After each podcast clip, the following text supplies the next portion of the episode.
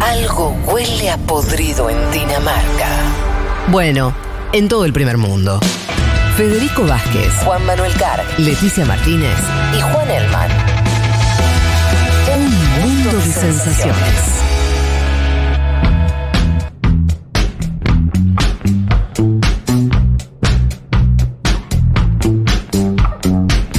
Bueno, muy bien, aquí estamos ya para meternos entonces en la entrevista exclusiva que le hicimos en este mismo estudio el viernes eh, pasado, antes de ayer, a el expresidente de Ecuador, Rafael Correa, nota producida integralmente por el compañero Juan Manuel Carr. Bien.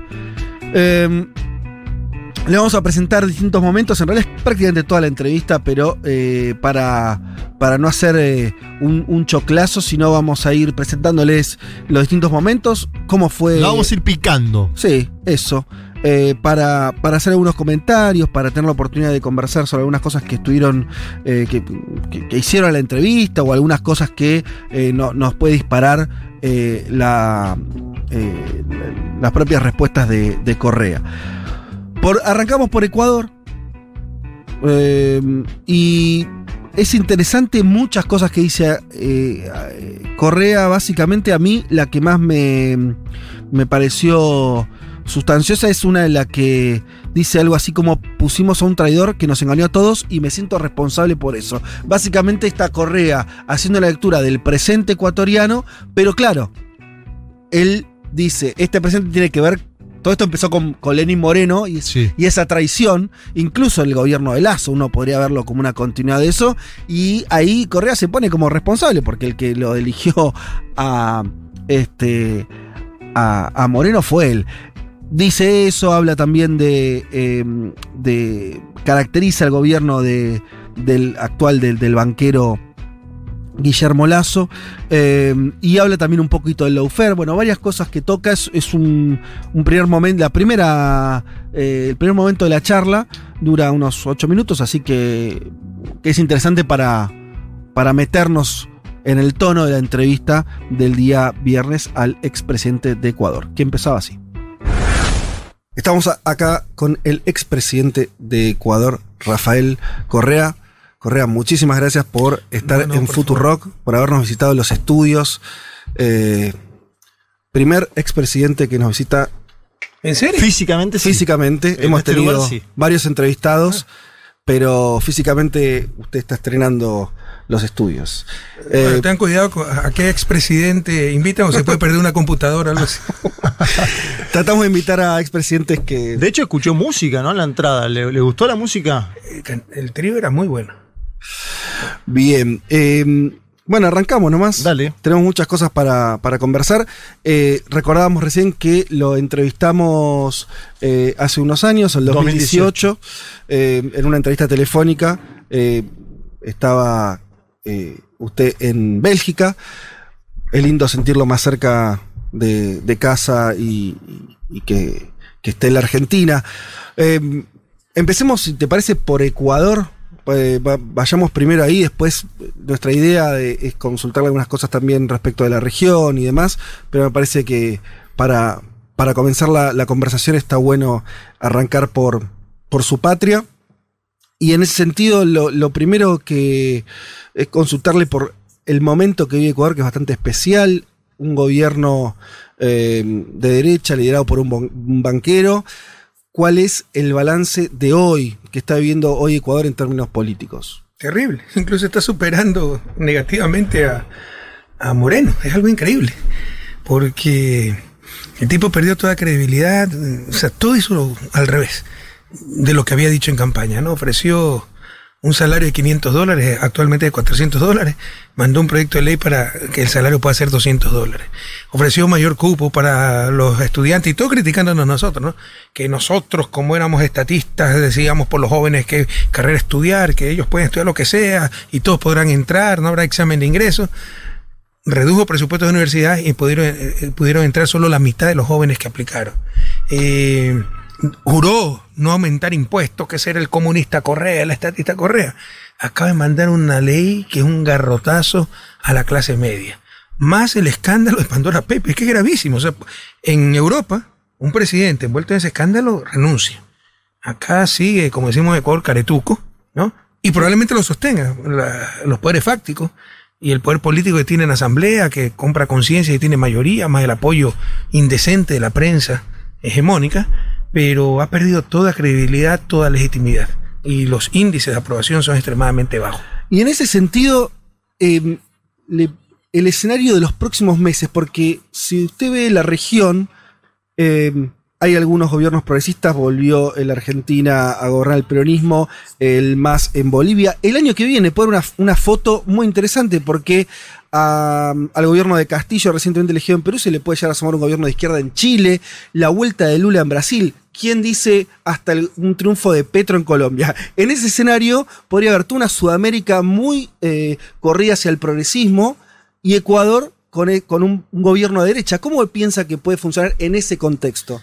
Primero asumo la responsabilidad, ¿no? O sea, nosotros ganamos todo, ganamos la elección del 2017, eh, pusimos un traidor que nos engañó a todos y me siento responsable de eso. Luego este año pudimos ganar la, elección. Glaso era el peor candidato, pero perdimos por nuestros propios errores, la desunión, las novelerías de corrismo sin correa. Ojalá pudiera haber corrismo sin correa, créanme, qué tranquilidad sintiera uno, pero es un absurdo. Entonces, eh, se cometieron demasiados errores, claro, también funcionó el loafer. Ustedes saben que a mí sacaron una condena por influjo psíquico, dirigir una organización criminal por medio de influjo psíquico. ¿Cómo sería eso? Eh, o sea, A la distancia. Tony Camo, o sea, mañana acuso al Papa, condeno al Papa porque está dirigiendo por influjo psíquico criminales aquí en Argentina, es cualquier cosa, ¿no? Pero en plena pandemia, cuando todos los eh, procesos penales estaban detenidos, en tiempo récord, a tal punto que la última etapa, casación, la sacaron en 17 días laborables, evacuaron todos los recursos horizontales que se llaman, ¿no? aclaración, ampliación en 48 horas, y tuvieron lista la sentencia ejecutoriada un día antes, el 18 de septiembre, cuando tenía que inscribirme como candidato. Y con eso me impidieron ser candidato, yo podía ser candidato a vicepresidente, asambleísta, Sí. y sobre todo regresar al país. Todos los estudios dicen que si yo regresaba al país les ganábamos las elecciones. Entonces, el lofer está cambiando, al menos temporalmente, la historia de nuestros Pero ma- países. más allá del loafer, ahí hay algo de lo que dice Federico que me parece interesante como para analizar el caso ecuatoriano y para meternos ahí a fondo. Em, hubo grandes movilizaciones en 2019 en muchos países latinoamericanos, ¿no? Em, en Bolivia, de hecho, hubo movilizaciones en el 2020 contra el gobierno de Yanine Áñez, gobierno de facto. Terminó electo Luis Arce. En Perú eh, hubo movilizaciones contra el Fujimorismo y la derecha, terminó electo Castillo. En Honduras hubo movilizaciones contra Juan Orlando Hernández, ahora gana Xiomara Castro. ¿Por qué la salida es por derecha en Ecuador? Es, es más allá del Laufer en concreto, que, es, una, es un Bueno, motivo es, es válido. bastante importante lo del offer, determinante, te diría, pero podíamos ganar, por eso te digo, nuestros propios errores. ¿Y cuáles fueron esas equivocaciones? La campaña sucia, toda la prensa apoyó a Lazo, toda, todo el espectro político, la extrema izquierda, la extrema derecha apoyando a Lazo porque su enemigo común es el correísmo. ¿Y por qué? Porque no buscan el bien común, buscan espacios de poder, cierta izquierda. En todo caso, a pesar de todo eso y de mi proscripción de no poder estar en mi patria, podíamos ganar podíamos ganar. eh, le dimos 2 a 1 prácticamente en la primera vuelta, empezamos la segunda vuelta de 12 a 20 puntos arriba. Y Pero la desorganización, las pugnas internas, el exceso de confianza, el corrismo sin correa, el tratar de evitar eh, enfrentar con convicción la- las infamias sobre corrupción, etcétera, eh, llevaron ese resultado. ¿no? ¿El candidato fue bueno o, o no? ¿Cómo evalúa usted a Arauz ahora a la distancia? ¿eh? Mira, era un joven brillante, eh, bueno, está haciendo su PhD Economía. Por supuesto, le faltan ciertas cosas, pero era infinitamente superior a Lazo, eso es evidente. En ese sentido, eh, por lo que usted dice, el modelo en que estaba pensando cuando dice, bueno, podría ser vicepresidente o candidato asambleísta, tenía un poco la idea de lo que hizo Cristina de jugar, pero no en el primer lugar. Era un poco, no sé si copiar la palabra, pero Sí, toma- no, no. inspirarse en ese modelo. Él dice que una se lo aclaración. copió, eh, ¿no? Sí, dice- una aclaración. Yo, yo les puedo demostrar que esto yo hablé del 2018 cuando empezó la traición de Moreno Sí. y cuando pasó la consulta popular que me impedía ser candidato presidencial. Mm. O sea, ellos hicieron en el 2018 una consulta absolutamente ilegal para impedirme ser candidato y las leyes normalmente eh, sirven para el futuro, ¿no? Se, eh, están en vigencia para el futuro. Bueno, para impedirme, eh, empezamos de cero, todavía podía ser dos veces presidente, candidato presidencial, le hicieron retroactivo el 2008. O S- Todo era para bloquearme a mí. Claro. En todo caso, eh, era una alternativa. Mm. Lo importante era estar en el país y lo sabían. Por eso me proscribieron, me sacaron Claro. esa sentencia para impedirme regresar. Y eh, sí, la idea, yo podía ir de, de vicepresidente, de asambleísta, incluso asambleísta en el exterior. Pero ¿qué era lo importante?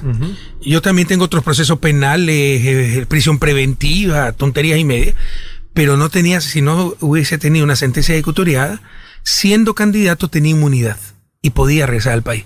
Por eso la urgencia de esta gente era sacarme una sentencia definitiva, como finalmente lo hicieron.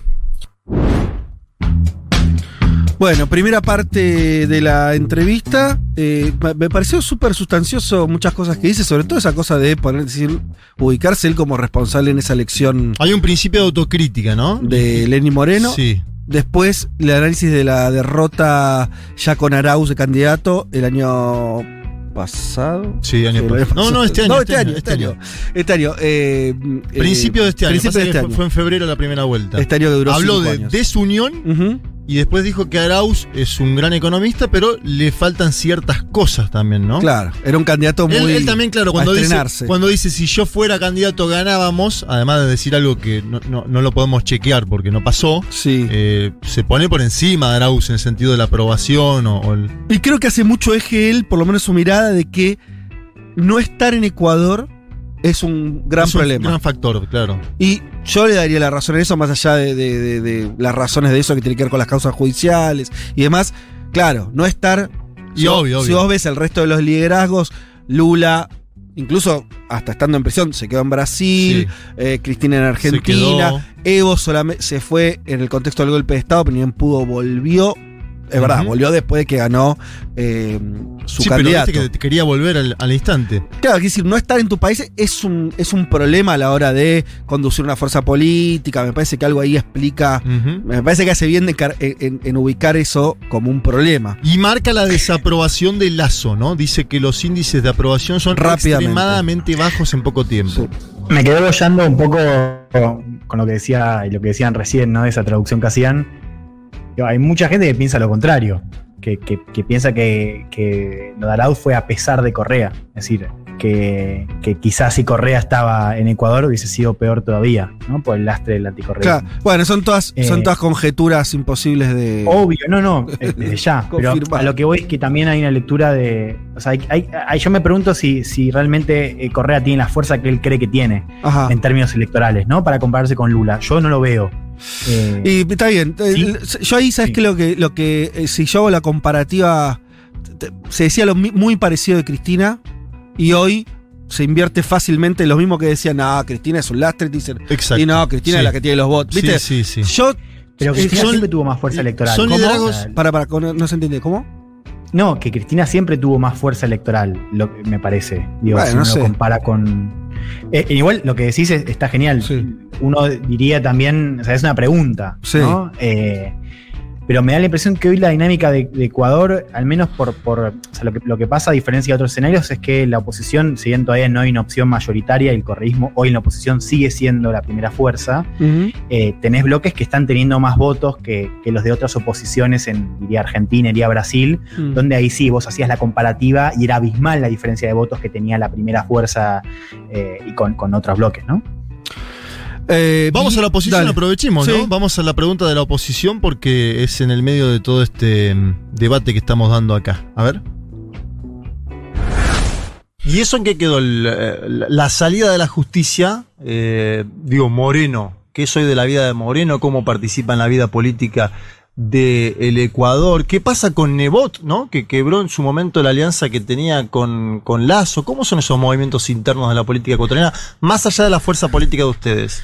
Moreno no existe, ¿no? Moreno es un sociópata, que es un lobo disfrazado de cordero que nos engañó a todos, pero está acabado políticamente. Ahora, es patológico. Todos los asesores decían, no persigas a Correa, te estás destruyendo. Correa tiene base popular, apoyo. No, él no le importó nada, destruir al país, destruirse él mismo con tal de intentar destruirme. Finalmente no nos destruyeron, nos hicieron daño, pero no nos han destruido. Y el destruido es él, pero no le importa. Tipo está en, en otra onda, ¿no? No le importa que todo su pueblo lo repudie, a él le importa es que lo reciba Estados Unidos, lo reciba Almagro, como efectivamente ha hecho. Eh, Moreno no existe. Nebot, ¿Pero se garantizó impunidad, Moreno? Hasta ahora sí. Con- entre otras cosas con la victoria de Lazo.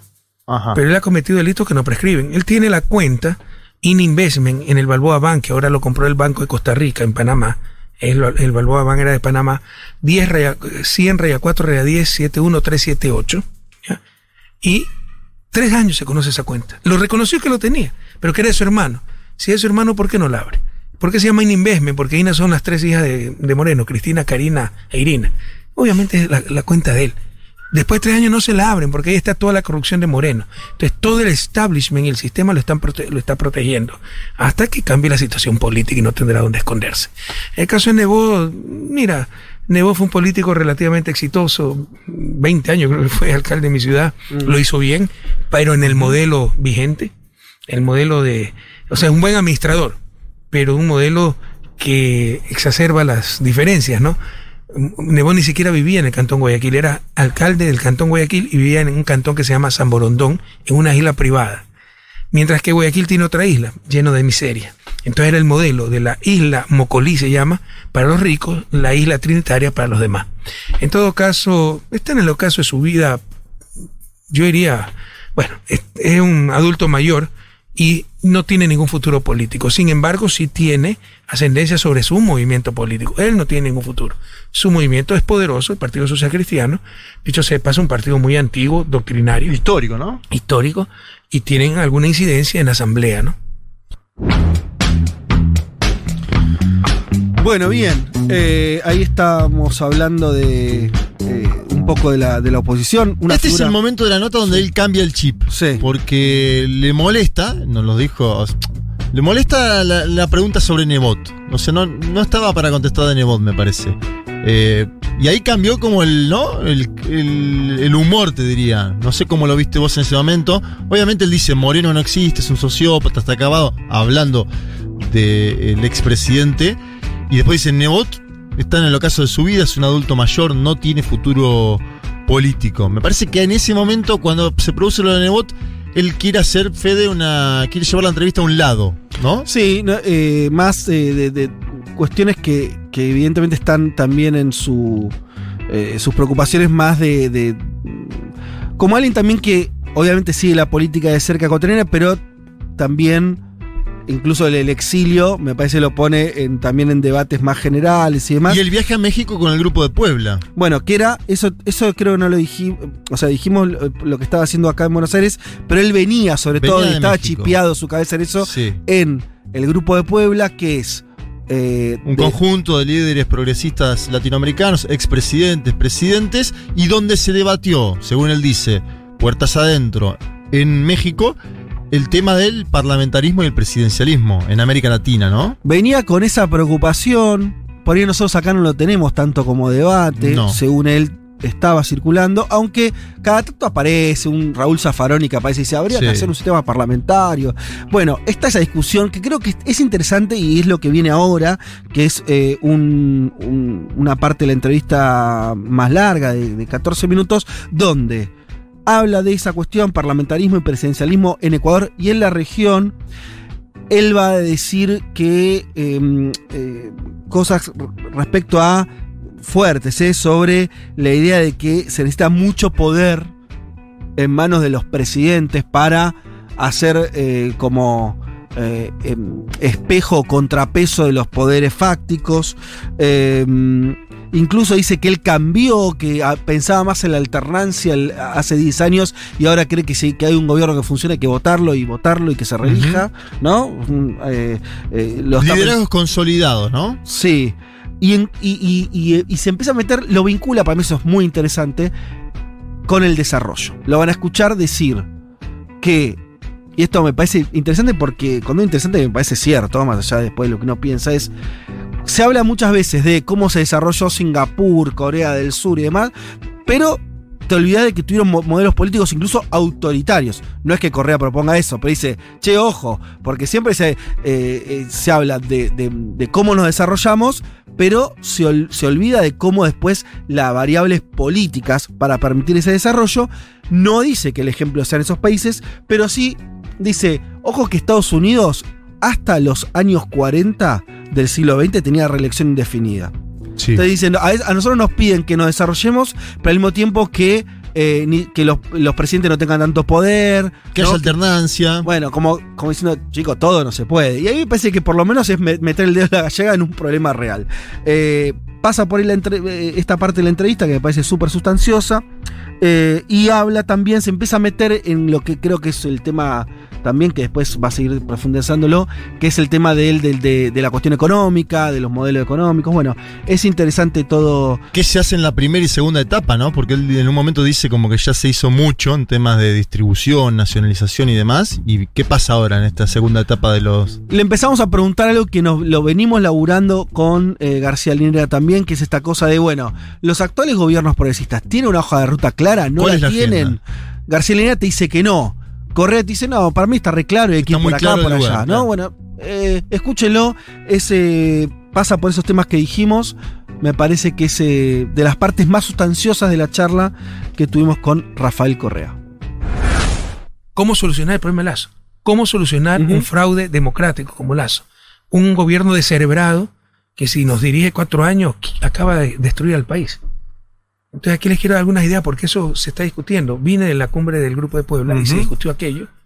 Y bueno, no se discutió en la cumbre, pero lo manifestaron miembros eh, que participaban ahí eh, y lo dijeron en un acto público. Pero nosotros tenemos mecanismos para solucionar esto por la historia que ha tenido el país. Antes de mi presidencia, en 10 años, eh, hubo, los 10 años anteriores hubo 7 presidentes, ningún gobierno acabó su periodo y salían muchas veces de forma inconstitucional, pero había que sacar esos presidentes, porque habían sido un fraude democrático también. Para evitar esto, en la Constitución del 2008 introdujimos una figura parlamentaria, elecciones anticipadas, que las puede convocar la Asamblea o el presidente. Aquí la solución son elecciones anticipadas, se llaman muerte cruzada. Para evitar, o sea, ¿cuál, cuál es la idea? Y esto es lo de fondo, esto es lo de fondo que tiene que, eh, hay que debatirlo a nivel de América Latina. Yo creo en los regímenes presidencialistas para América Latina. América Latina para su desarrollo necesita poder centralizado, legítimo, con límites, con rendición de cuentas, etcétera, ¿no? Pero con legitimidad democrática, obviamente, pero necesita poder pues, para enfrentar los poderes fácticos, el poder económico, poder militar, poder mediático, ¿no? Pero poder flexible. Porque si a- al mismo tiempo que tienes la oportunidad de, con ese poder centralizado, eh, sacar adelante a tu país, puedes utilizarlo para hacerlo pedazos. Claro. Entonces hay que flexibilizar ese presidencialismo y esas son las elecciones anticipadas. Nos permite solucionar esta clase de problemas cuando vemos un farsante como Lazo, que mintió abiertamente, que está involucrado en el escándalo de Pandora Paper, que no puede seguir siendo presidente del país, pero van a tratar de, de todos modos, de mantenerlos con, con uñas y dientes. Vamos a ver si lo logran. Muy probablemente lo logren, pero a un gran costo para el país y para la propia democracia. Muerte cruzada es parlamento y, y presidencia en simultáneo, ¿no? sea es una figura parlamentaria Sí. para anticipar elecciones que introdujimos en el sistema presidencialista del Ecuador ¿Y con la constitución del 2008. ¿Cómo están eh, con, con fuerza para ir a unas elecciones hoy en, en esos dos términos? Mira, yo creo que hay altas probabilidades la, eh, de que la ganemos, pero lo que es seguro es que Lazo va a salir liquidado de eso. Por eso, él amenazó cuando al inicio tuvo un proceso exitoso de vacunación y frente a la nada que era Moreno, lo poco parecía mucho, y tuvo índice de popularidad de 70, 80%, y él amenazó a la Asamblea, si ustedes me bloquean mis leyes, llamo a muerte cruzada. Se desploma por sus mentiras, aparece el escándalo Pandora Paper. Ahora la comisión legislativa que investigó Pandora Paper recomienda elección anticipada. Ah, están mintiendo, aquí no pasa nada, no hay conmoción interna, eh, son desestabilizadores. Le abrieron procesos judiciales a los legisladores que investigaron el tema, eso es nunca visto, ¿no? Entonces trata de rehuir su responsabilidad. Un presidente responsable, él mismo pone su cargo a consideración, como lo hizo Hugo Chávez. Después que le dieron el golpe de abril 2002, dos decían, no, ya no tiene apoyo popular. Él mismo impulsó un, Un referéndum. un referéndum revocatorio en el López Obrador- 2014 y lo ganó. López Obrador a va a poner el próximo año a consideración de su pueblo, Sí. su cargo. Modestia aparte, no me gusta ponerme ejemplo. Pero yo fui electo en el 2007 hasta el 2011, hicimos un proceso constituyente y, pu- y pusimos elecciones en el 2009 para que la gente ratificara o revocara mi cargo. Eso es ser verdaderamente demócrata y pensar en el bien común, no pensar solamente en calentar un sillón. Eh, en ese sentido, mm, podemos eh, pensar también, eh, hablábamos entonces de la región, del contexto político. Federico, perdón, no quiero Sí. dirigir la entrevista, que sí, sí es importante, es- estos son temas profundos, porque se está hablando de parlamentarismo para América Latina. ¿No? En el grupo de Puebla, mi querido amigo José Luis Rodríguez Zapatero viene de un sistema semipresidencialista Ujú. y eh, él es muy, muy inclinado a un sistema parlamentario. Eso serviría para Europa. Claro. donde porque el No, sistema parlamentario para- la para mayoría países, y la mayoría países de Europa. en el, eh, en el parlamento cambia y cae el gobierno Claro. tú te imaginas un sistema parlamentario en América Latina cada 15 días tendremos un nuevo primer ministro Bueno, en Perú pasa un poquito eso, ¿no? La fragilidad del sistema político peruano es en parte la capacidad de veto que tiene el Parlamento con peruano. todo respeto el sistema peruano es un Frankenstein o sea no tiene lógica ni concierto el el Congreso tiene que aprobarle el gabinete del presidente ¿qué es eso Dios mío? Eh, sí, eh, ¿usted siente que la discusión del parlamentarismo está presente en, en- en América Latina? Escuché a un par de amigos José Luis lo entiendo porque es europeo ¿no? Sí. Ernesto Samper también está impulsando esa, esa propuesta. Ya lo hemos discutido con Ernesto y yo le he dicho, estoy absolutamente en desacuerdo con aquello. Sería mortal para América Latina. Es verdad que en la Argentina hay algunos ejemplos eh, de, de- de propuestas eh, eh, en ese sentido. Me acuerdo el, el- ex juez Zaffaroni, Claro. eh, un juez importante de la Corte Suprema. Lo conozco de muy ideas- bien, un querido amigo, referencia de para ideas la justicia. progresistas también plantea, pero es verdad que eh, cuando él planteó eso no tuvo un gran acompañamiento, me parece que Sí. Ah, pero eh, no sabía que sí. Raúl era para- eh, partidario del parlamento. La te- la tesis ya- Ya, parlamentarismo. ya tenés muchos amigos que están por ese lado. ahí la, ahí la tesis Mira, creo eh, que, que tiene que ver es, eh, parafraseándolo a, a es eh, evitar también eh, salir del péndulo. O sea, la idea de que un sistema parlamentario por ahí daría mayor continuidad a ciertas políticas. Políticas de Creo que lo estaba pensando, sí. por ejemplo, el gobierno de Macri, ¿no? Como rápidamente un gobierno de derecha re- eh, retrotrajo muchos eh, avances que se habían tenido en otra etapa. Mira, yo he ejercido el poder y también he estudiado bastante el desarrollo. Eh, y escri- estoy escribiendo un libro sobre desarrollo. Y el siguiente lo voy a escribir sobre el sistema latinoamericano, donde voy a enfrentar Ajá. estos problemas. Es decir, en función de mi experiencia, por dónde tenemos que recorrer y evitar ciertas novelerías algunas Ujú. veces, ¿no? Y te diría un sistema parlamentario va a crear una inestabilidad Ujú. tremenda en cualquier país latinoamericano. Se necesita en la etapa de desarrollo que tenemos, ya cuando los países funcionan con gobierno sin gobierno, como Bélgica, que tuvo un año sin primer ministro, como Estados Unidos, que puede tener un Trump, un Bush, un Reagan y sigue funcionando, ya es otra cosa. Pero en nuestro caso se necesita poder centralizado, se necesita capacidad de ejecución, ¿no? Pero obviamente con controles democráticos, con límites y flexibilizando, eh, eh, teniendo pensamiento propio, flexibilizando ese sistema presidencialista con figuras, instituciones parlamentarias como por ejemplo la anticipación de elecciones. Vamos, sigamos ya que eh, vino entusiasmado con ese tema, me interesa. Pen- pensemos algunas cuestiones. Hay un tema ahí para pensar en los liderazgos, porque eh, la tesis que usted está proponiendo, eh, esta idea, se necesitan gobiernos fuertes, con liderazgos para poder eh, hacer equilibrio frente a los poderes fácticos. Mira, Pero Hay un Federico, tema tan lo- sencillo como esto. Ajá. Se necesita poder para poder cambiar América Latina, pero no tiene que asustarnos eso. Poder democrático, pero poder. Algunos creen que la democracia es la ausencia de poder. No, eso es anarquía. Bueno, ¿y qué pasa ahí con los recambios de los liderazgos? ¿No? Eh, eh, en ese sentido, usted es el, el fundador del, del movimiento de la Revolución Democrática en Ecuador. En otros países se empezó a ver recambios, ¿no? Por, ejemplo, eh, bueno, en la Argentina, eh, que eh, está Alberto Fernández, o Luis Arce en Bolivia. Mm, ¿Cómo ve eso? Eh, ¿Cómo, cómo, eh, cree que hay que construir unos liderazgos? ¿Cree que todavía tienen que jugar un rol protagónico los fundadores de los movimientos? Como Qué buena usted? pregunta también. Porque esto, yo he cambiado, he evolucionado. Hace 10, 12 años te diría, no, alternabilidad, como le dicen ahora alternancia, que no es palabra castellana, pero alternancia. Y para, para sonar como gran demócrata, ¿no? Estos años al frente de mi país, después de todo lo que he sufrido estos cuatro años, me ha hecho muy pragmático. Si hay algo, un gobierno que sirve, un presidente que sirve, hay que continuar con ese gobierno. Si yo fuera boliviano, votaría 10.000 veces por Evo Morales, porque era Evo Morales antes de, de- que era Bolivia antes de Evo Morales.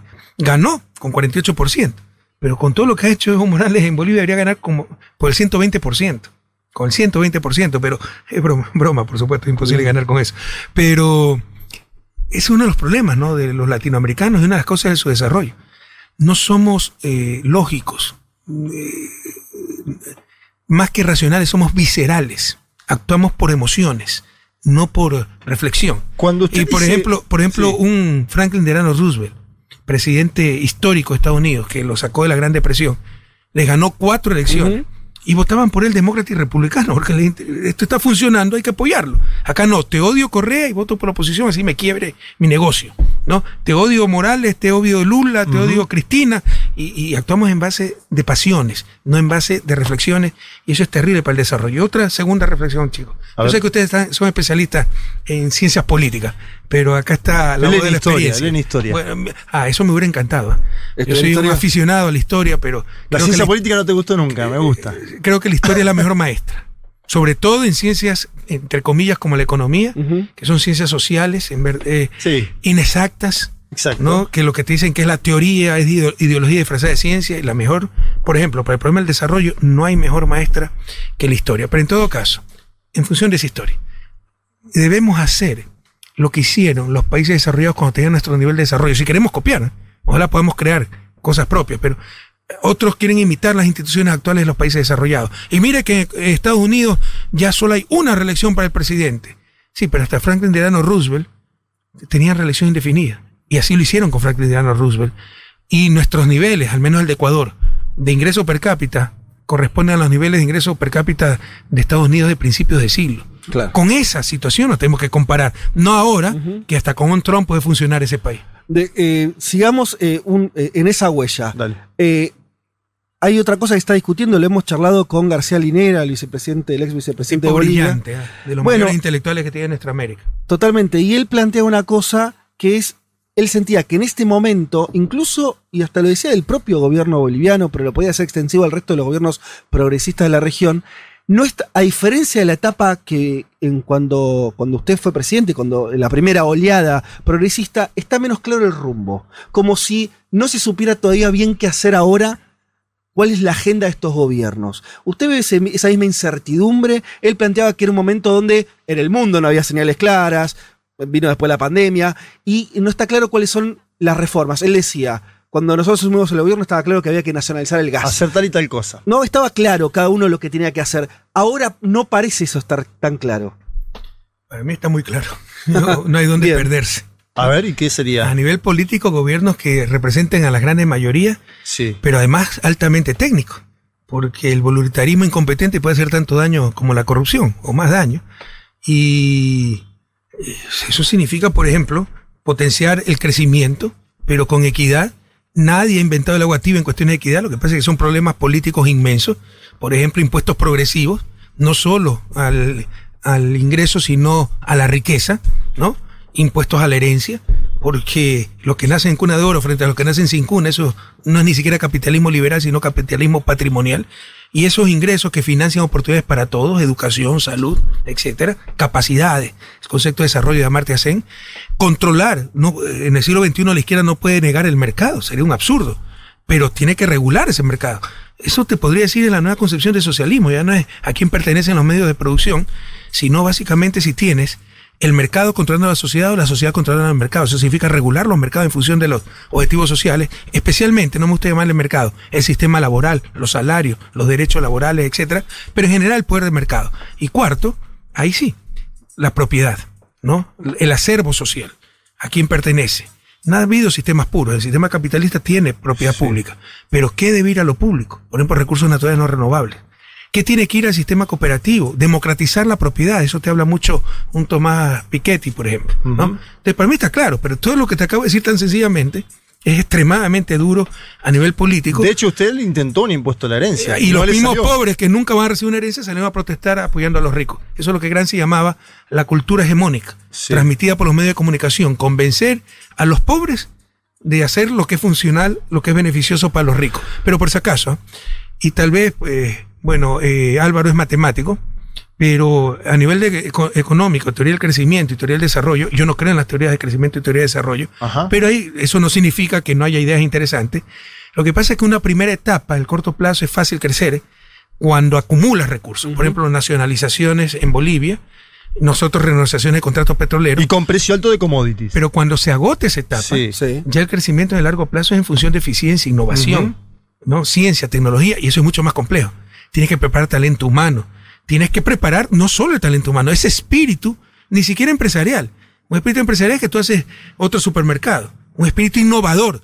Significa que no es supermercado, sino ventas por, a nivel digital, qué sé yo. Entonces, esa es una etapa mucho más compleja y cuando se agotó en gran medida esa primera etapa, no son cosas independientes, estoy simplificando. Sí, sí. Pero en Ecuador, en Bolivia, hay que ir a esa segunda etapa. Entonces, para mí no hay dónde perderse. Bueno, para mí no hay dónde perderse, dice un Correa así como muy seguro cuando le preguntamos si no era un momento de mayor incertidumbre respecto de los de la agenda de los gobiernos progresistas. Em, Es interesante el debate del sistema parlamentario, ¿no? Dentro del grupo de Puebla que él marca, ¿no? Que lo marca con Zapatero, que viene desde España con supuestamente esa idea. Y después me parece que lo, pi- lo pinchamos bien en el sentido de. Él, él marca una serie de elementos que hay que tomar en consideración o hacer, ¿no? Entre ellos, por ejemplo, el impuesto de la herencia. Pero ella lo intentó hacer eso y no lo pudo hacer. claro, Entonces ahí también hay una tensión entre sí, sí. Entre lo que querés hacer y lo, lo, que, querés y lo que se puede. Chicos, están escuchando ahí de- del otro lado, me refiero a nuestros colegas, Juan Elman, Sí. Leti. Yo me quedé pensando en lo del sistema parlamentario, sobre todo, bueno, que estamos en Chile, que, se- que es una de las posibilidades que salga de la. Cierto, es verdad, es verdad, Chile lo puede implementar. lo mismo. Sí. Totalmente. Eh, pero estoy, estoy muy con Correa en esa. Yo creo que Sí. generaría una crisis eh, política Sí. y social constante. Se están metiendo en una los chilenos, solitos además, ¿no? Sí, acá, es una comisión de la constituyente, ¿no? El- la del sistema político. Y, y sí, sí. De Y hecho, le- Boric, para volver Sí, un poco al perfil, sí. Boric dice: Yo quiero ser un presidente que se vaya con menos poder del Sí. que de- con el que entra. Del que llegó. Y me parece que es una definición, Mm. claro. Eh, bien interesante. ¿no? Bueno, Para- por lo menos ahí. Un poco lo que decía Correa. Claro, totalmente eh, eh, contracorriente de lo que, de lo que plantea Correa. En Eh, general todos los presidentes se van con menos poder del que llegan porque Bueno, eso también es cierto. Sí. se van perdiendo elecciones. Pero no todos lo entregan alegremente. Ni hablar de Lenín Moreno, que se fue, creo que con la peor imagen de todos los presidentes, o ahí está entre. Entre. Pero bueno, una, una cosa es por, por claro, por, por cómo gestionaste. Y lo otro que me pareció interesante, no sé qué, pensaron ahí, eh, porque eso se dice bien poco. A mí me gustó eso que se dice bien poco, que es eh, la cuestión de que. eh, de cómo alcanzar el desarrollo o de cómo los otros países lo consiguieron, o la vinculación al menos, aunque sea dejarlo en el, en el terreno este, pero nombrarlo, de que alguna vinculación entre la política y el desarrollo económico hay que. digo, existe. Sí, No, si pues llegas a ser China, tenés que, tenés que tener un- algún. ¿no? ¿no? para festejar los autoritarismos, ni mucho menos, pero simplemente decir, che, miren, cuando se habla alegremente de Corea del Sur, Corea del Sur llegó, no llegó con la diversidad, la alternancia y, y- y la democracia plena, ¿no? Llegó al desarrollo con un modelo, un modelo autoritario. Y, y los modelos de desarrollo de los últimos años, décadas, son eso. Ahora, nosotros acá queremos intentar otra cosa, está buenísimo. eh, Y tiene que ver además con los factores democráticos latinoamericanos, una No, no, herencia, una- seguro. una cultura. Lo que quiere decir es que a veces. A, a mí me molesta cuando los economistas, sobre todo, lo hacen eso. Decir, no, mirá lo que hizo Corea del Sur. Sí. Bueno, no te olvides cómo lo hizo. Claro. Porque después se pone, se, se dice alegremente, no sé, por ejemplo, una crítica que yo creo válida eh, a los progresismos o a los gobiernos de, de- de la, de, la, de los 2000. Ujú. Che, no cambiaron la matriz productiva. Y decir, bueno, Eso, eso tarda ¿cómo- 20 cómo o haces? 30 años. ¿sí? claro, ¿cómo haces? No- es soplar y hacer botella. Sí. cambiar la matriz productiva. Es más, si vos querés encontrar un ejemplo exitoso con democracia en el último siglo, y te, va a costar. Te va a costar. Eh, pero a mí me pareció, por lo menos como planteo de problema, me pareció interesante. En general, los líderes políticos, viste, a veces no se meten con esas, con esas cuestiones. Ahí él, él- él lo nombró pensándola desde la cuestión de del presidencialismo, ¿no? Eh, Le- Leti, Juan, esta cosa de decir, bueno, che, hay que darle poder a los presidentes, porque si no, si no hay, si no hay Dice- poder en los presidentes y no hay continuidad, es muy difícil de Igual dijo poder democrático para poder cambiar a América Latina, o sea, se cuida mucho, dice, eh, a favor de los liderazgos, casi te diría que en contra de esa alternancia que él mismo pregonaba en el pasado, pero diciendo poder democrático también, ¿viste? Lo, como que lo marcó en la frase. No, sí, claro, claro. sí. Por eso digo, no está, no está pensando en modelo autoritario. Exacto. Eh, pero bueno, hay una cuestión ahí. No, pe- digamos, pero a su vez, eh, digamos, como que surge este planteo de, bueno, si querés cambiar la matriz productiva, que sí, que es una de las grandes Mm. críticas a los gobiernos de izquierda, eh, bueno, hay que pareciera que el límite entre el autoritarismo o llevar adelante ciertas medidas que por ahí pueden parecer antipáticas para justamente contrarrestar el poder que sabemos que tiene claramente cualquier em- empresario o empresa que, que ve en riesgo su posibilidad de seguir eh, enriqueciéndose, ¿no? Me parece que por ahí vos decís que es muy difícil encontrar y la verdad es que creo que sí, pero me parece que el, ejemplo más claro, bueno, y lo mencionaba también Correa, es Bolivia y termina con un golpe de Estado. Entonces es, es medio complejo, pero sí me parece que para plantearlo igual eh, está buena esa discusión. Totalmente. Bien. eh, ¿Qué tenemos acá? Bueno, sigamos, sigamos con. Porque, porque sí, ahí en un punto no se aleja tanto de, de lo que empezó a discutir. Eh, vamos a escuchar ahora. Lo que continúa es un audio, una parte, eh, que es la que, la que efectivamente continúa en nuestra charla. Digo esto, no estamos, no estamos haciendo un Frankenstein, estamos solamente haciendo stop cada tanto de la conversación. Para comentar un poquito. Pero eh, es, como, es como fue. Un la- continuado. es como fue la entrevista. Eh, y acá, esto es súper interesante porque habla de la calle, la movilización y los gobiernos. Y es muy interesante porque él se pone como un no ejemplo de eso. Escúchenlo y después lo comentamos. Otra cosa que nos dijo Linera fue que había un peligro que era que los gobiernos nacional populares estaban abandonando la calle, ¿no? Y que la calle estaba siendo expresión de las derechas latinoamericanas en diversos países. Y nos puso el ejemplo de Bolivia en este contexto muy complicado, donde hay un actor como Camacho que dice, vamos a hacer un nuevo golpe, ¿no? Un tipo que encima es gobernador. Eh, ¿Usted ¿Qué, qué le aconseja cuando los ve en, esta- en estas cumbres a los presidentes, a Alberto Fernández, a Luis Arce, a López Obrador, sobre la movilización, sobre las medidas concretas a futuro, eh, sobre la audacia de las medidas? ¿Qué, qué les dice? Bueno, a López Obrador no lo conozco, pero Alberto y Luis son grandes amigos y nunca me han preguntado, así que no le digo nada. Y si me preguntaran, le di- les diría muy honestamente, Sí. eh, no es mi especialización, no tengo experiencia en eso y no soy bueno para eso, ¿no? Yo soy bueno para liderar, para ejecutar, pero esa organización popular no vengo de esos procesos. Yo vengo de la academia. Claro. Entonces hay gente que sabe mucho más que yo. Se necesita calle. Yo estoy en parte de acuerdo con lo que dice Álvaro, sobre todo cuando llegamos al gobierno, como en el caso ecuatoriano, prácticamente sin partido político. Exacto. Y sin Es- movimiento también, ¿no? es muy difícil desde ahí gobernar, hacer todo lo que hay que hacer en Ecuador para sacarlo adelante y a la vez construir ese poder popular. Ese poder popular es, es eh, necesario, indispensable. ¿No hubo un déficit en Ecuador con eso? Se lo Probablemente. pregunto Proba- conociendo- probablemente. Sin embargo, Sí. cuidado. O sea, no necesariamente el poder popular es la calle. Entonces hay que buscar también nuevas formas. Estamos en el siglo XXI, ¿no? Redes sociales, muchísimas otras formas de conectar a la gente, concientizar a la gente y movilizar a la gente y organizar a la gente. Bueno, Ahí otra, otra autocrítica, ¿no? Sí, di- di- directamente dice, yo no, no, no vengo de la organización popular, no vengo, a diferencia de un Lula o Evo.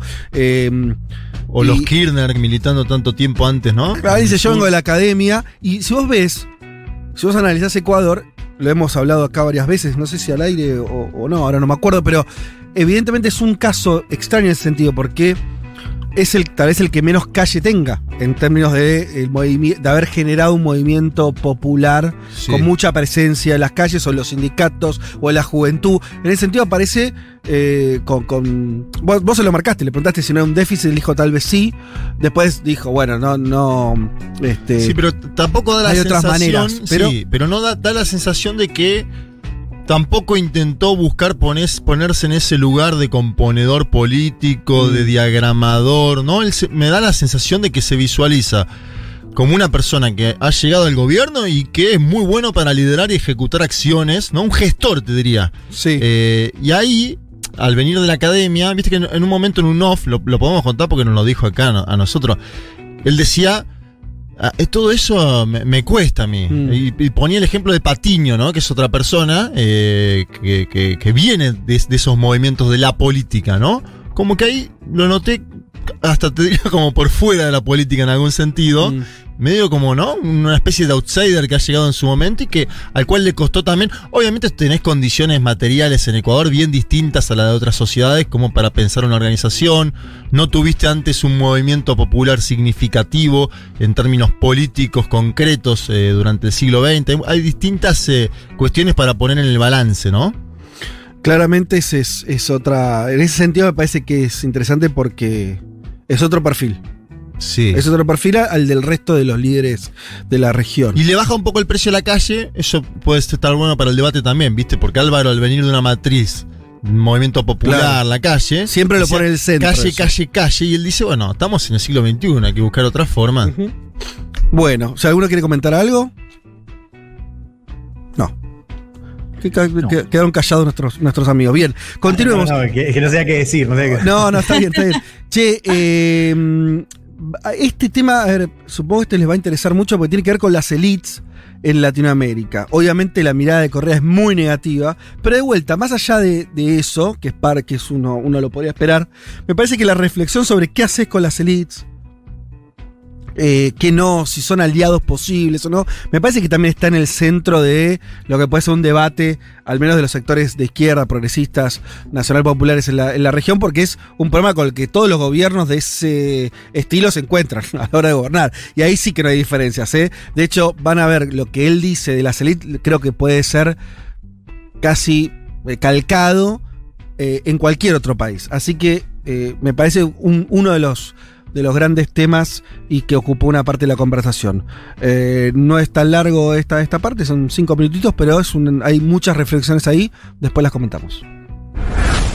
¿Cómo se hace? Creo que es otro de los problemas que hay ahora, eh, seguir avanzando con las, las elites que cada uno de los países tiene. ¿Qué balance hace usted habiendo sido gobernante de- de Ecuador? Es otra traba, ¿no? Importante ahí. ¿Qué?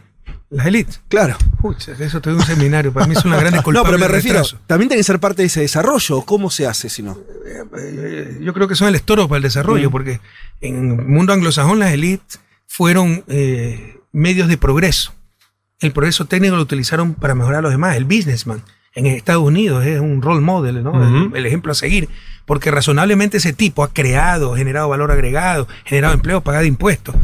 Aquí todo Se la fugaron. Todo businessman es sospechoso pues en, América Latina y no nos falta razón.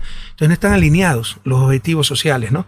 En el caso estadounidense, por ejemplo, ese businessman, ese hombre de negocio generando valor, esas empresas propiedad del 52% de la población estadounidense en Latinoamérica, ese businessman sospechosamente rico, no sabemos cómo, eh, por rentas, por evadiendo impuestos, y eh, las empresas en manos, ¿qué será? El 2% de la población.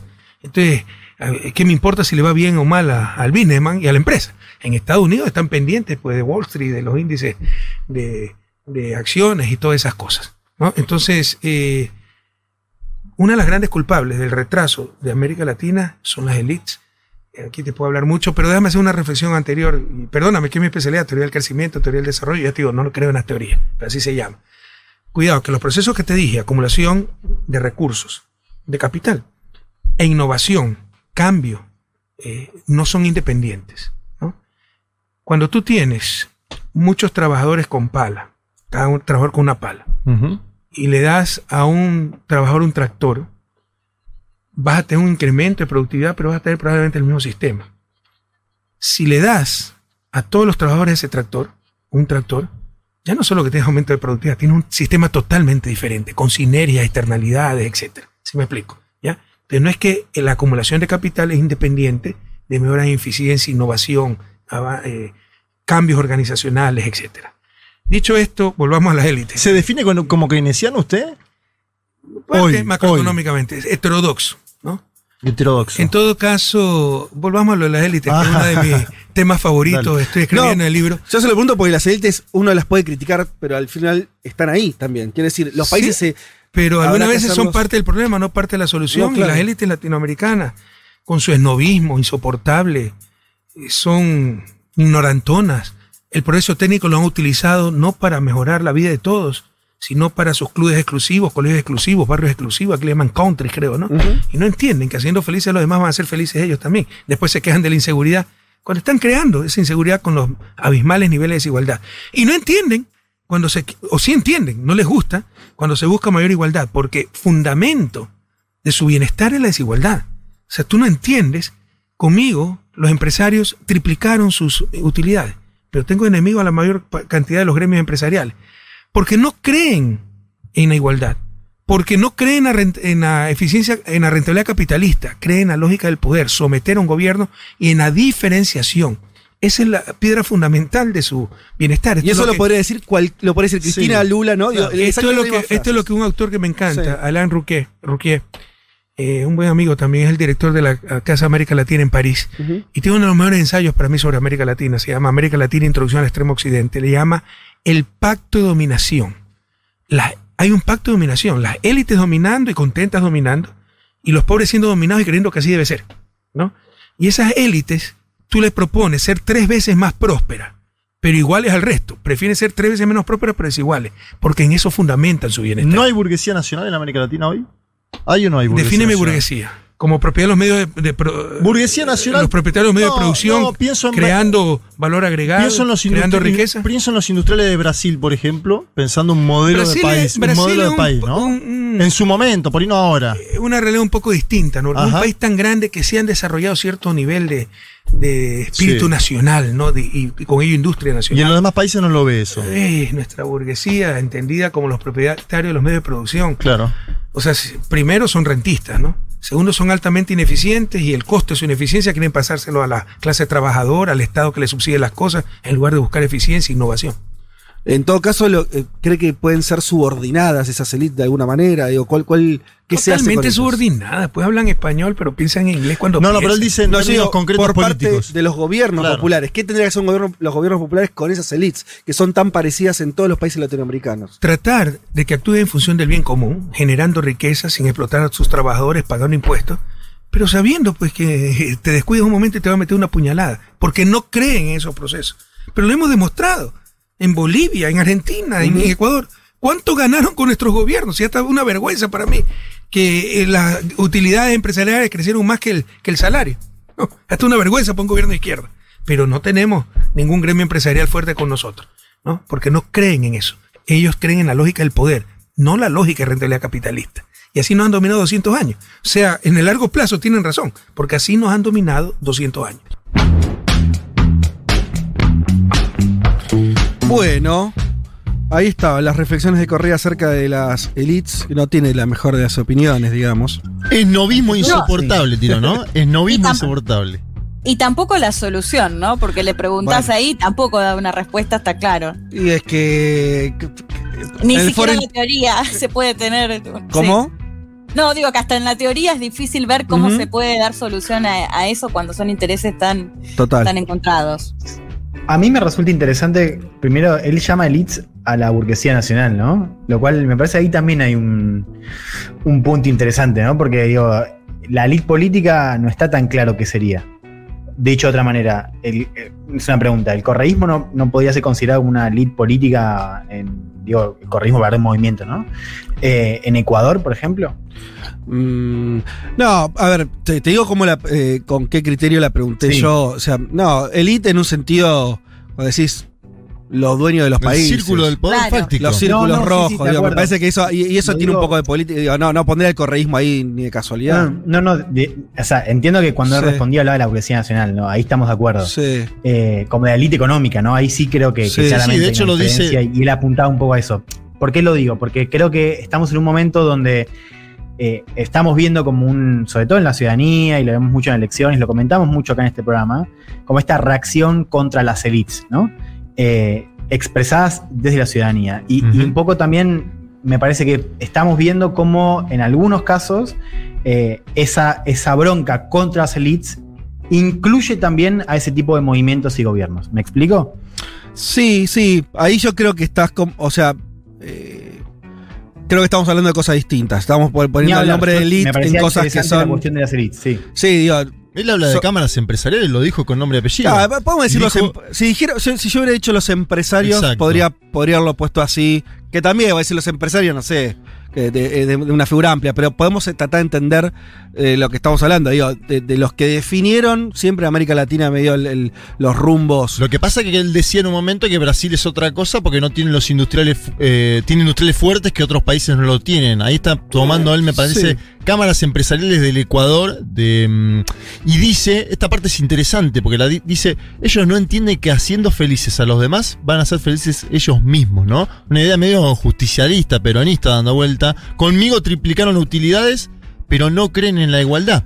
Dice. Bueno, es, es que ese- para mí, mira, yo vuelvo a lo que dijo Leti. A mí me, me gusta eso, lo- como arrancaste Leti, decir eh, no hay una solución. A mí me Sí, parece claro, interesante porque eso, porque justamente es un poco lo que yo también creo, que es eh, claramente hay un problema con las elites. Él, eh, Correa lo dice, pone el contraejemplo de este, lo- los sectores incluso concentrados en Estados Unidos y demás, que en su momento fueron agentes dinamizadores, crearon un mercado interno, el famoso, el, caso tip, eh, mítico ya de Henry Ford subiendo los sueldos para que sus trabajadores se compren los autos, bien, todo eso. Nosotros en América Latina no tuvimos eso.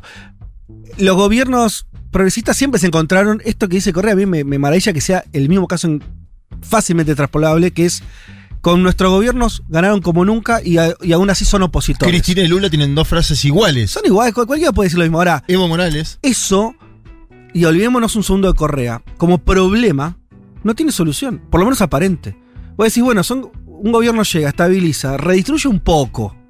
Mucho menos, redistribuye Sí, un, poco. un poco. Genera bienestar para todos. Crecimiento. Los que primero se benefician son, obviamente, los que son dueños de las empresas y demás, que están en mejores condiciones de, de- de agarrar eso. Aún así siguen siendo completamente opositores a ese modelo y apoyan otros que baja la producción, baja la ganancia de esas mismas empresas. Bueno, parece medio una locura, pero así funciona. Claro, yo le repetía. Hay mucha ideología en el Yo le decía la pregunta de decir, bueno, pero hay que hacer los países con esas élites. Y a él un poco ahí, claro.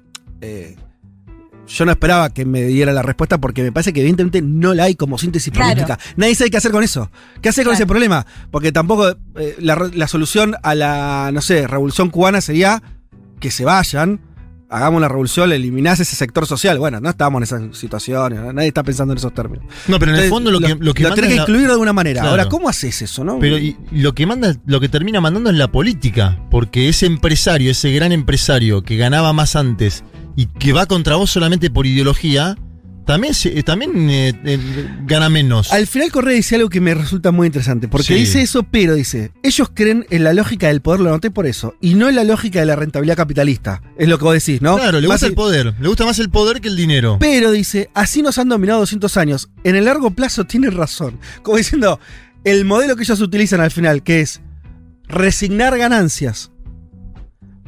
Pero, eh, eh, Para poner- para, para seguir gobernando Exacto. y seguir siendo esa elite, al final es la manera en que se mantuvieron ahí durante todo este tiempo. Entonces, en algún punto tal vez no sea Sí. una, eh, un mal juego para ellos. Porque fíjate, esto que plantea eh, Correa de, bueno, hasta me avergüenza que hayan seguido enriqueciéndose o ganando, no me acuerdo cuál es la palabra que, que utiliza. Digo, en definitiva, ellos siguen ganando, pero logran imponer esa narrativa, ¿no? Eh, de hecho, me parece que está muy ligado a lo que planteábamos antes de esto de, de la imposibilidad a veces, o la dificultad que han tenido los gobiernos de izquierda por ahí para cambiar la matriz productiva y hacer un cambio real en ese sentido, que justamente por ahí por temores a qué puede llegar a pasar con esta elite o a la reacción de esta elite que termina ganando esa narrativa. No sé si se entiende lo que quiero decir. Eh, digo, porque en definitiva es eso. O sea, incluso, bueno, eh, eh, Correa lo plantea que, que terminan ganando igual, pero digo, así si pierden parte de eso, siempre eh, prospera la narrativa justamente de esta elite. Eh, ¿Les parece que avancemos? Eh, ya estamos en la, la última parte de la entrevista. Ahora habla de la nueva ola, o la posible, mejor dicho, por así, la posible nueva ola de gobiernos progresistas. eh, y habla un poco de la OEA, de Almagro. De eh, UNASUR, de la integración latinoamericana. ¿Cree que el triunfo de Lula en Brasil puede dibujar otro escenario, pero ya más regional? Pero por supuesto. ¿Cambiar toda la, la ecuación? Mira, si Brasil, si Lula gana en Brasil, México con López Obrador y Argentina con Alberto Fernández, ya hay un eje para, por ejemplo, crear algo alternativo a la OEA, relanzar la integración latinoamericana. Ya hay un cambio en el equilibrio geopolítico de la región. ¿Qué sería? ¿UNASUR de vuelta? ¿CELAC? ¿Qué se- UNASUR era para América del Sur, pero Brasil, Claro. bueno, Lula es de los fundadores, ¿no? Exacto. Los convencidos. Entonces yo creo que habría... Con México usted piensa en Mira, CELAC. ya en este momento se podría refundar UNASUR porque se requieren seis países para de los 12 latino, sudamericanos, 10 latinos, 2 no latinos, Sí. Guyana, Surinam, ya se podría relanzar UNASUR. Eh, yo creo que Alberto, Bueno, ahí tiene la propuesta para cuando hacerlo. hemos conversado, Eh, yo creo que Alberto está esperando el triunfo de Lula en Brasil Ah. para, para darle mucho mayor impulso. Pero ya se puede hacer renacer a UNASUR. Y obviamente hay que consolidar la CELAC. ¿Qué sentido tiene? ¿Alguien me lo puede explicar? Un sistema interamericano que siempre ha sido nada más instrumento de dominación de Estados Unidos, la OEA. Ministerio de las Colonias, ¿no? Como tiene todavía Francia, Ministerio de Ultramar. Se la Martinica, Guadalupe, la isla de la Reunión en África, son las colonias. El Ministerio de las Colonias de Estados Unidos es la OEA. Con Almagro, pues, eh, rebasó todo límite y escrúpulo. Pero en todo caso, ¿qué sentido siempre tuvo? Que si yo tengo un problema con Colombia, lo vayamos a discutir a Washington. O peor aún, Al Haya. Eh, bueno, a Washington, ¿no? Sí, sí, sí, pero- ¿o qué, ¿O qué sentido tiene que Ecuador tenga un problema con Estados Unidos, vaya solito a discutirlo? ¿Cuándo vamos a tener posibilidad de éxito? Otra cosa es si vamos como bloque latinoamericano y del Caribe. Yo creo que sobre todo debe ser latinoamericano. Entonces, CELAC debe convertirse en el sistema latinoamericano, ese espacio, reemplazar la OEA, la OEA latinoamericana, donde procesemos nuestras diferencias, nuestros conflictos, nuestras, nuestros acuerdos, y como bloque acudir a lo que se llama OEA, o como el nombre que quieran ponerle, para procesar nuestros acuerdos y diferencias con América del Norte. ¿Está a favor de la salida de Almagro de la OEA tras lo que pasó en Bolivia? Y algunos, puede ser una vergüenza para Lo sacaría América patadas. Latina. Pero por el amor de Dios. No, después me van a acusarlo de maltrato animal o algo así, ¿no? Pero ese tipo es una vergüenza para América Latina. Tipo sin escrúpulos. Tiene sus manos manchadas de sangre. Lo que pasó en Bolivia es culpa de Almagro. Es una hipocresía sin límite. Bueno, eh, no le gusta mucho Almagro, no tiene la mejor opinión del actual secretario general de la Tiene las OEA. manos manchadas de sangre, lo sacaría a patadas y me van a acusar de maltrato animal. Tremendo ahí porque lo deshumaniza, ¿no?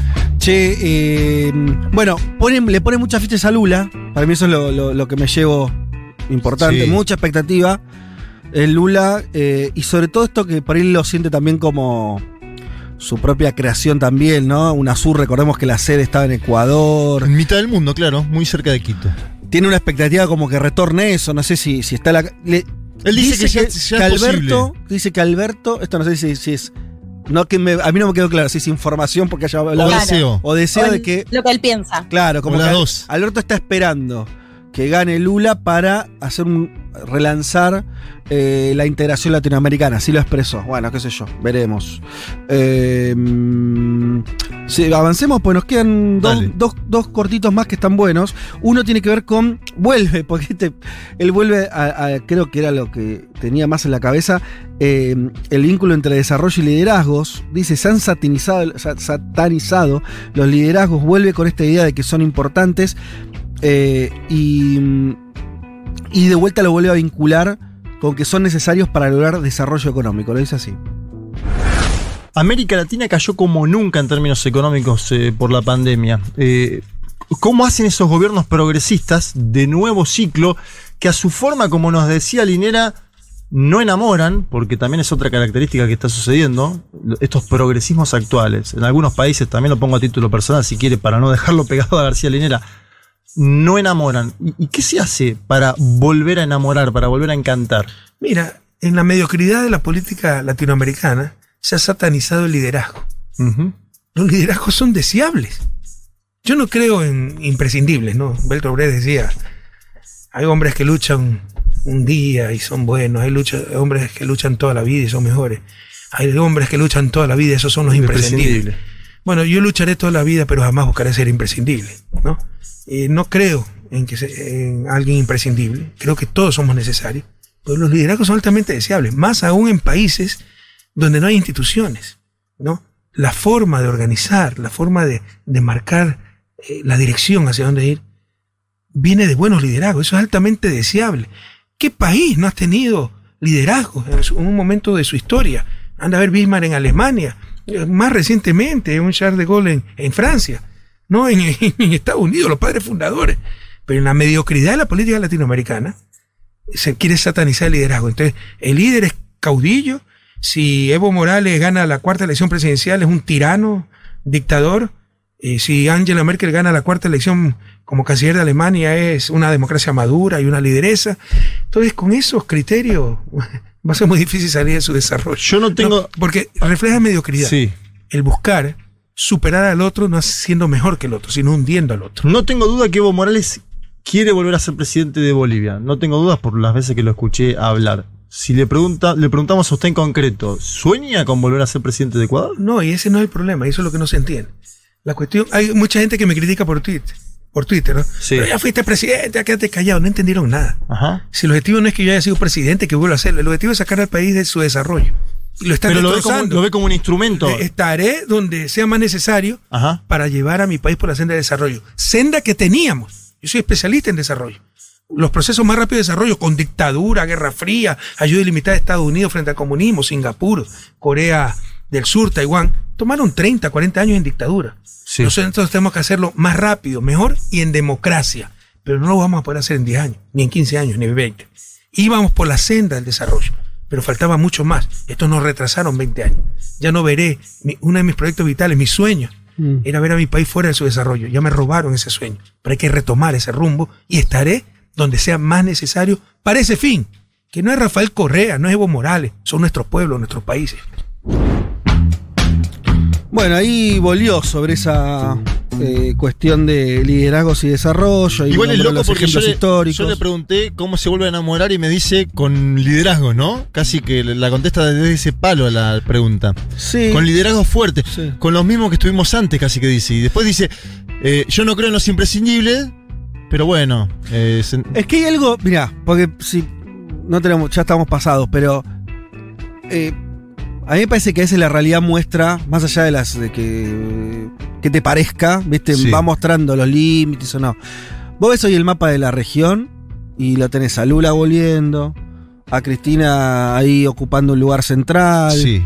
Evo que no gobierna pero está ahí, eh, el mismo Correa, qué decir, qué sé yo, es, ocurre eso, ¿no? O sea, Juegan un papel. porque, ¿sabes por qué me parece que acá la comparativa tiene algún sentido?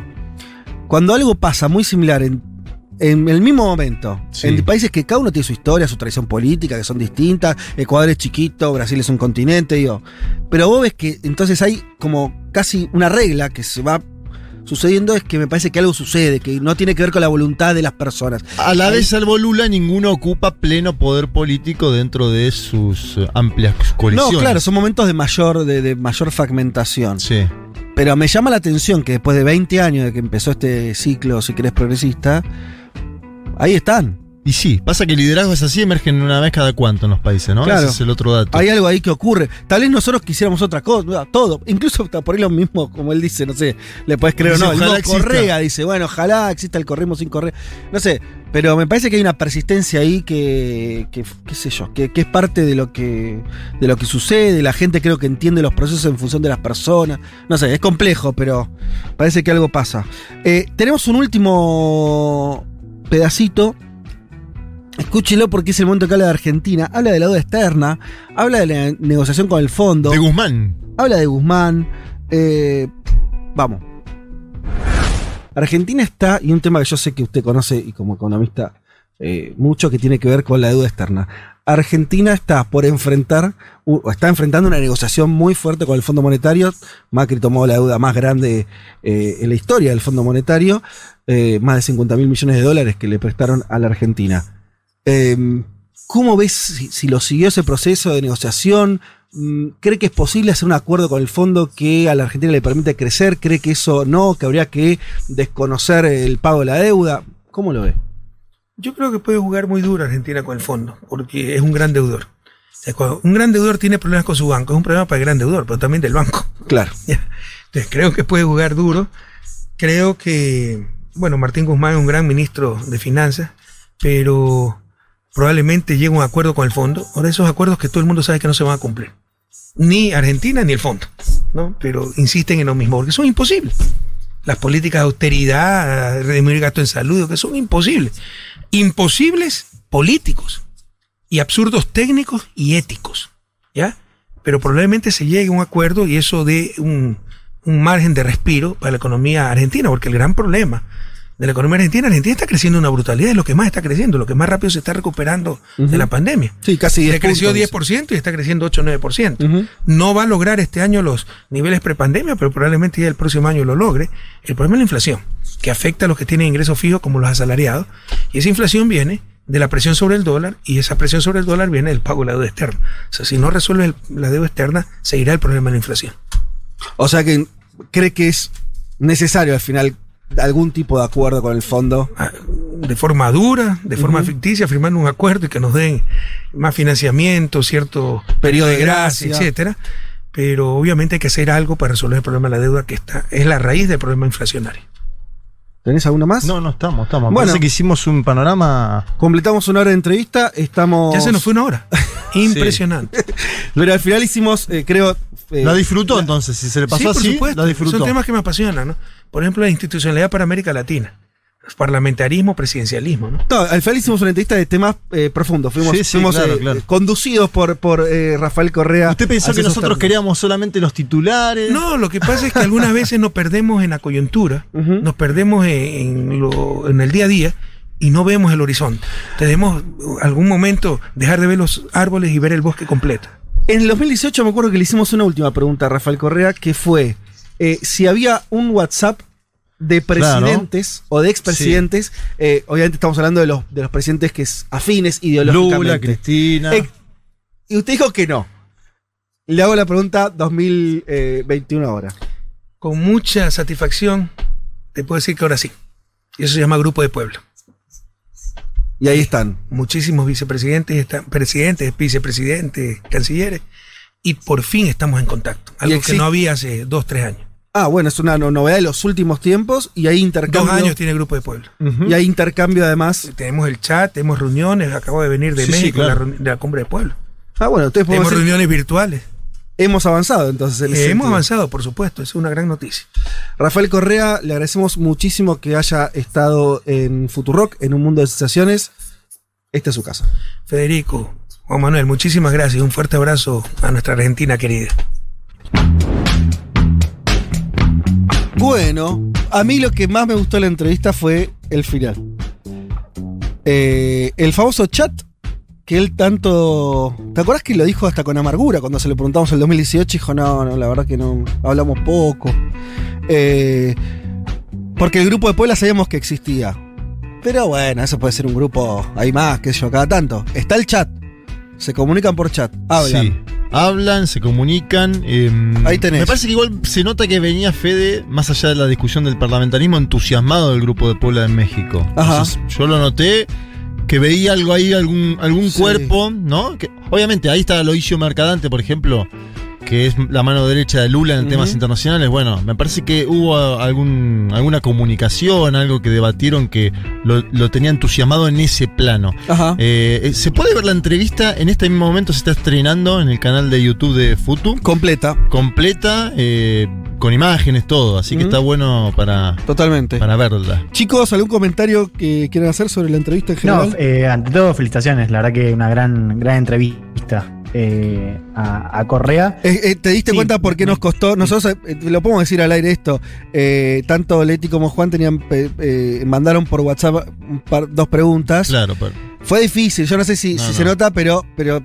como que la entrevista teníamos pensado ciertas cosas y fue para un lado. de hecho él dice, yo no les quiero conducir la entrevista, pero, y empezó, Sí. Claro. vamos, a deba- Entonces, vamos- yo vamos creo a que debatir es- parlamentarismo, chicos. A mí me terminó gustando dónde quedó la entrevista porque eh, la verdad que con gente así, con esa experiencia, hablar de, de cuestiones más eh, estructurales, a mí me gusta más. Sí. Pero, pero bueno, nada, fue sí, como. porque te, te deja reflexionando sobre varios temas. Total, y además, viste, es, es menos casetero siempre eso, viste, cuando estás Claro. hablando de también de dificultades más estructurales o de problemas no resueltos, bueno, qué sé yo. Este, Es una entrevista que lo retrata bien a Correa en, todo su, en todos sus sentidos, ¿no? Total. Eh, en sus conceptos, sus modos, todo. to- bueno, eh, es esto que decíamos que también fue una parte nomás, pero la, la idea de, de un tipo más de la academia, menos de la calle, son cosas que por ahí es, de- después lo, lo escuchás y dices, claro, tiene sentido, pero al principio, esto no, no me acuerdo si lo ve con Julia ayer o cuando, Ujú. esta idea que por ahí para, para el público son todos muy intercambiables los liderazgos progresistas en América Latina, muy parecidos. Son Y la diferentes. verdad que claro. cada uno tiene particularidades muy marcadas, Sí. ¿viste? Eh, y Correa por ahí lo conocemos un poco menos, qué sé yo, no sé. A mí me pareció, me pareció interesante. Le mando un gran abrazo a Gabriela Rivadeneira, expresidenta de la Asamblea Nacional de Ecuador, que, nos está aquí. y nos está escuchando, está Ah, escuchando la nota, estamos eh, haciendo unos comentarios por WhatsApp, así que le mando un gran abrazo.